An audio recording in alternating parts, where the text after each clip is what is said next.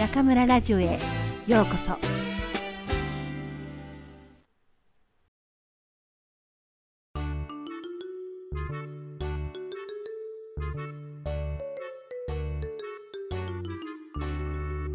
窓際のトットちゃん。黒柳徹子。その4お嫁さん。今日トットちゃんは悲しかった。もうトットちゃんは3年生になっていて同級生のタイちゃんをとても好きだと思っていた頭が良くて物理ができた英語を勉強していて最初にキツネという英語を教えてくれたのもタイちゃんだった。トットちゃん、キツネはフォックスだよ。フォックスか。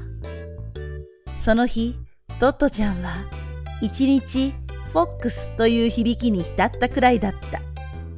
だから、毎朝電車の教室に行くと最初にすることはタイちゃんの筆箱の中の鉛筆を全部ナイフできれいに削ってあげることだった。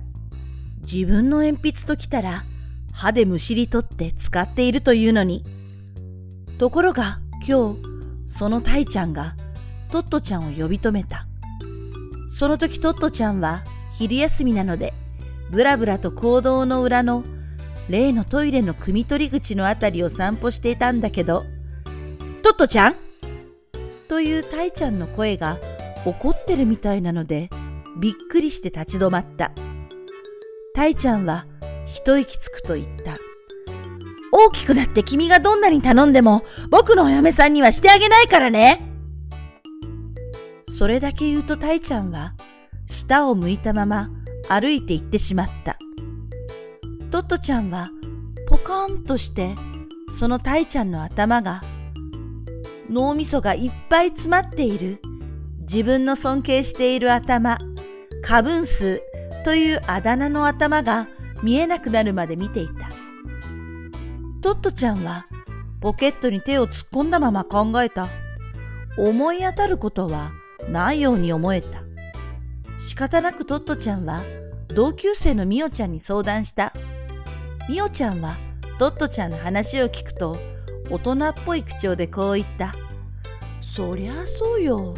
だってトットちゃん、今日お相撲の時間にタイちゃんのことを投げ飛ばしたじゃないの。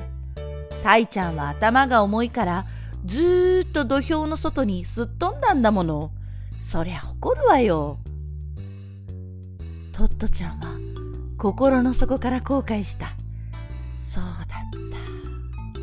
毎日鉛筆を削ってあげるくらい好きな人をなんでお相撲の時間にすっかり忘れて投げ飛ばしちゃったんだろう。でも、もう遅かった。トットちゃんがタイちゃんのお嫁さんになれないことは決まってしまった。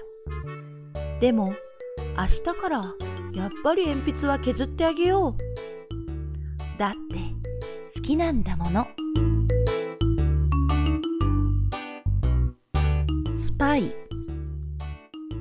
安明ちゃんのことで、巴のみんなはずっと悲しかった。特にトットちゃんのクラスは朝電車の教室でもういくら授業が始まる時間になって安明ちゃんが来なくてもそれは遅刻じゃなくて絶対に来ないのだと慣れるのに時間がかかった。一クラスがたった10人というのは普段はいいけどこういう時にはとても都合が悪いとみんなは思った。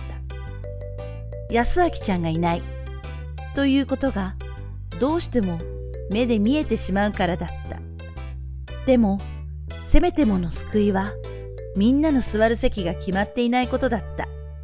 もし、安明ちゃんの席が決まっていて、そこがいつまでも空いているとしたら、それはとても辛いことだったに違いない。でも、巴では毎日好きな席に自由に座っていいという決まりだったから、そこのところはありがたかった。このところトットちゃんは自分が大きくなったら何になろうかということを考えるようになっていた。もっと小さい頃はちんどん屋さんとかバレリーナとか思っていたし、初めて巴に来た日には駅で電車の切符を売る人もいいと思った。でも今はもう少し女らしく何か変わっていることを仕事にする人になりたいと考えていた。看護婦さんもいいなぁ。とトットちゃんは思いついた。でも、と、すぐにトットちゃんは思い出した。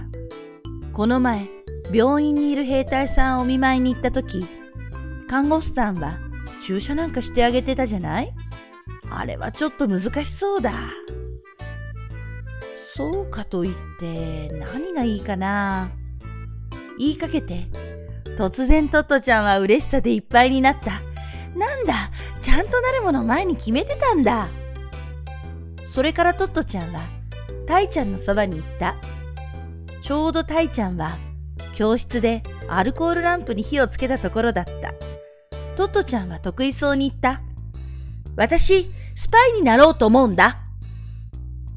タイちゃんはアルコールランプの炎から目をトットちゃんに向けると、じっとトットちゃんの顔を見た。それから少し考えるように、目を窓の外にやり、それからトットちゃんの方に向き直ると、響きのある利口そうな声で、そしてトットちゃんにわかりやすいように、ゆっくりと言った。パイになるにはね、頭が良くなくちゃなれないんだよ。それに、いろんな国の言葉だってできなくちゃなれないし。そこまで言うと、タイちゃんはちょっと息をついた。そして目をそらさずにはっきりとトットちゃんを見ていった。第一、女のスパイは顔が綺麗じゃなくちゃなれないんだよ。トットちゃんはだんだん目をタイちゃんから床に落とし、顔も少しうつむくような形になった。それからタイちゃんは少し間を置き、今度はトットちゃんから目をそらして小さな声で考えながら言った。それに、おしゃべりの子はスパイにはなれないんじゃないかな。トットちゃんはびっくりした。それはパイになることを反対されたからじゃなかった。タイちゃんの言うことがすべて正しいからだった。すべてが思い当たることだった。トットちゃんはどこをとってもスパイになれる才能はないと自分でもよくわかった。タイちゃんが意地悪で言ってるんじゃないことはもちろんだった。スパイは諦めるよりしかなかった。やっぱり相談してよかった。それにしても、トトットちゃんは心の中で考えた。すごい。タイちゃんは私と同じ年なのに、こんなにいろんなことがよくわかってるなんて。もしタイちゃんがトットちゃんに、僕、物理学者になろうと思うんだけど、なんて言ったら、一体どんなことを言ってあげられるだろうか。アルコールランプにマッチで上手に火がつけられるものをなれると思うわ。でも、これじゃあちょっと子供っぽいかな。英語でキツネやフォックスで靴はシューズって知ってるんだもの。なれるんじゃないの？これでも十分じゃなさそうだ。でもタイちゃんならいずれにしても利口な人のする仕事に向いている。とトットちゃんは思った。だからトットちゃんは黙ってフラスコの泡を見つめているタイちゃんに優しく言った。ありがとう。スパイはやめる。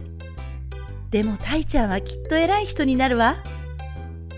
タイちゃんは口の中で何かもぞもぞ言うと頭をかきながら開いた本の中に頭をうずめてしまった。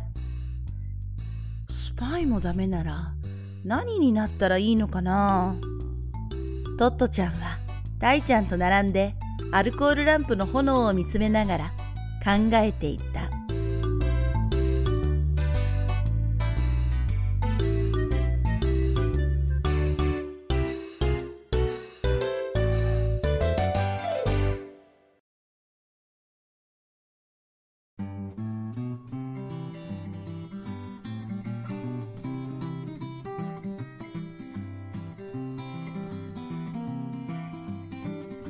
皆さんこんばんは。今夜も中村ラジオへようこそ。私は当ラジオ局のディスクジョッキー、中村です。リスナーの皆さん、ゴールデンウィークをいかがお過ごしでしょうか？ゴールデンといってもそれは日本のお話。中国は金、土、日の3連休。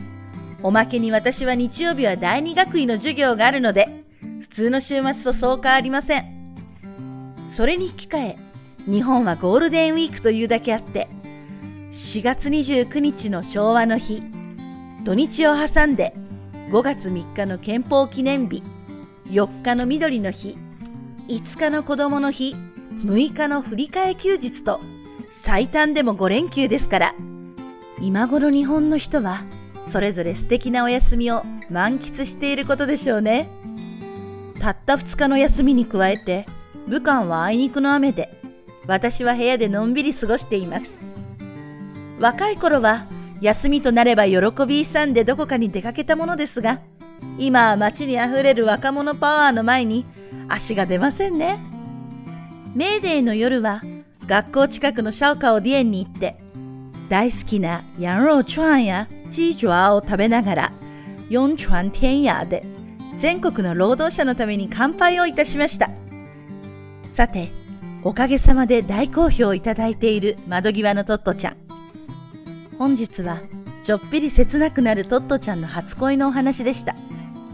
中国の初恋とは違って、日本の初恋は初めて異性に対して好意を持つことを言いますから、大体早い人は小学校の低学年までに経験しています。我らがトットちゃんが淡い恋心を抱いたお相手は、タイちゃんこと山之内泰治さん。頭がとても良かったタイちゃんは、大人になると日本を代表する物理学者となり、物理に関心がある人なら誰でも知っているアメリカ・イリノイ州にあるフェルミ国立加速研究所の副所長と物理部長を務めていたそうです。船団は双葉より芳しという言葉がありますが、大成する人は本当に幼少の頃から優れているんですね。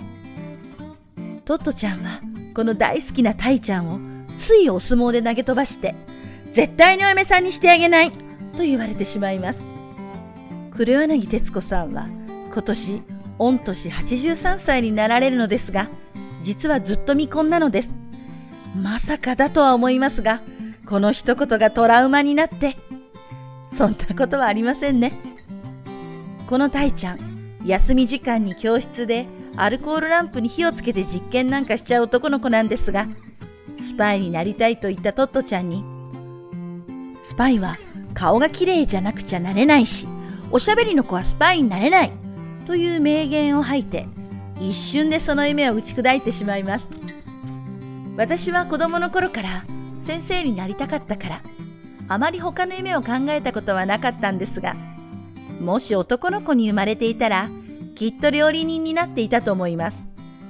私のウェイボーをご覧になっている方なら、よくご存知だと思いますが、私が教えること以外に興味があるといえば、そう、食べること。人が服を買ったり旅行するお金まで食に使っていると言っても過言ではありません。昨べも、天皇の料理版というドラマを見て、やっぱりシェフはいいなぁと感激したところです。普段はほとんど自炊はしていないんですが、ごくたまに2日間かけて中村特製カレーライスを作って学生たちに振る舞うことがあります。彼らがお世辞にも美味しいと言ってくれると、なんだか幸せな気持ちになります。美味しい料理って本当に人を笑顔にする不思議な力がありますよね。今夜もまたどこかで美味しくて幸せな気分に浸りたいものです。5月に入り、武漢はとうとう気温30度の世界に突入。これから4ヶ月猛暑が続きます。リスナーの皆さん、くれぐれも熱中症には気をつけて、こまめに水分補給をしてくださいね。それからしっかり食べて夏バテなんかに負けないでください。それでは皆さん、また次回、ここでお会いしましょう。おやすみなさい。